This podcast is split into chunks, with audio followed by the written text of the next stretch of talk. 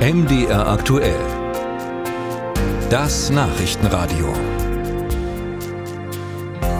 Über kein anderes Pflanzenschutzmittel wurde und wird so heftig debattiert wie über Glyphosat. Es vernichtet alle grünen Pflanzen, es sei denn, sie sind genetisch so verändert, dass ihnen das Gift nichts anhaben kann.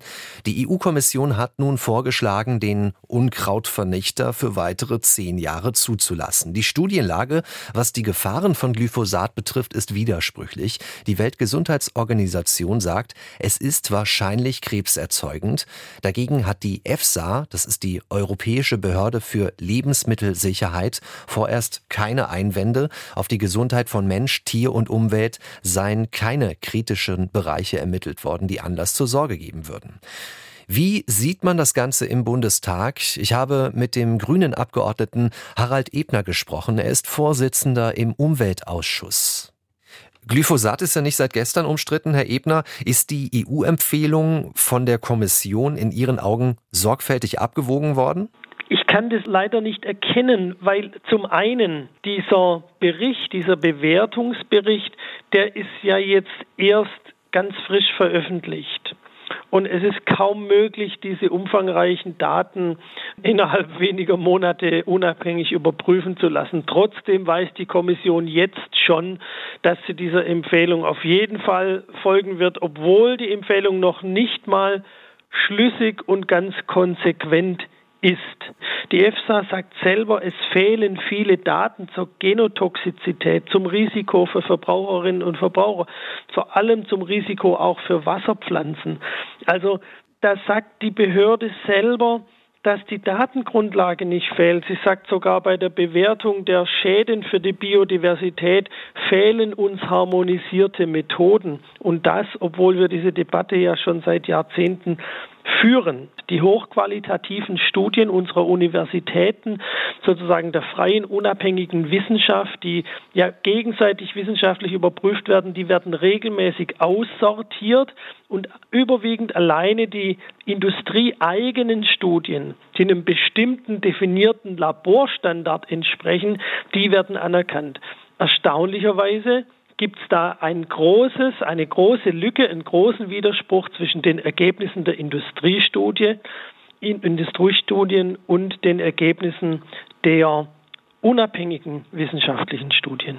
Herr Ebner, lassen Sie uns jetzt mal auf den Ist-Zustand in der Landwirtschaft schauen und auf die möglichen Alternativen. Also es wird kein anderes Pestizid weltweit so häufig eingesetzt, schreibt das Umweltinstitut München.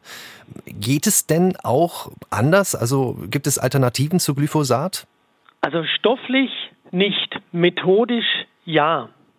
Äh, ich möchte aber vielleicht einen Blick lenken auf technische Fortschritte äh, in der präzisen und hochintelligenten Datenverarbeitung auch auf dem Acker. Also die Jätroboter, die Unkräuter erkennen können, die auch gar nicht schnell arbeiten müssen, sondern das schön langsam auf dem Acker machen können, ähm, müssen sich ähnlich vorstellen wie so ein Mähroboter, der halt permanent unterwegs ist. Ich bin nicht Fan von den Dingern, aber das heißt, ich kann darüber auch Biodiversität sogar steuern auf dem Acker und sagen, ja, ein gewisser Anteil von ganz bestimmten Arten ist tolerierbar und die Problemarten, die kriegt man da leichter raus durch den Jätroboter, der auch gar nicht Erosion begünstigen muss. Das geht nicht in allen Lagen. Also ich sage nicht, dass das die Generallösung für alles ist und damit ist gut, aber wenn wir alle Methoden zusammennehmen, haben wir doch einen ganz großen Strauß an Instrumenten. Nun sagt Ihr Bundestagsabgeordnetenkollege Norbert Linz, CDU-Abgeordneter und Vorsitzender im Agrarausschuss, der sagt, die Landwirtschaft braucht aber Planungssicherheit.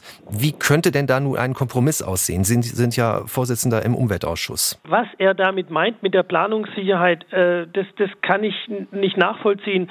Ich stimme ihm aber in diesem Satz zu. Die Landwirtschaft braucht Planungssicherheit und deshalb ist diese, diese Dauerdurchhängerei, äh, ob, ob man sich jetzt wirklich auf die neuen Methoden einlässt und sagt, ja, Leute, wir, wir schauen, wie wir Fruchtfolgen anpacken, wie wir diese umweltverträglichen Methoden in unsere Wirtschaftsweisen implementieren.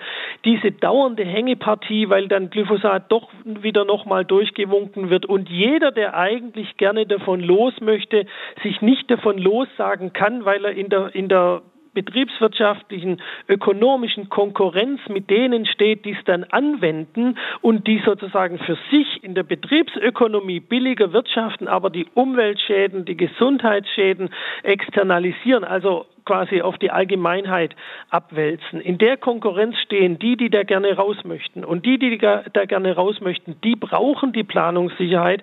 Und deshalb wäre es gut, dass wir endlich mal den Sprung schaffen und dem europäischen Vorsorgeprinzip auch Genüge tun und sagen, es bestehen so viele Risiken, Teile davon sind ungeklärt. Also sehen wir ab von einer weiteren Zulassung dieses heiß und hoch umstrittenen Stoffs.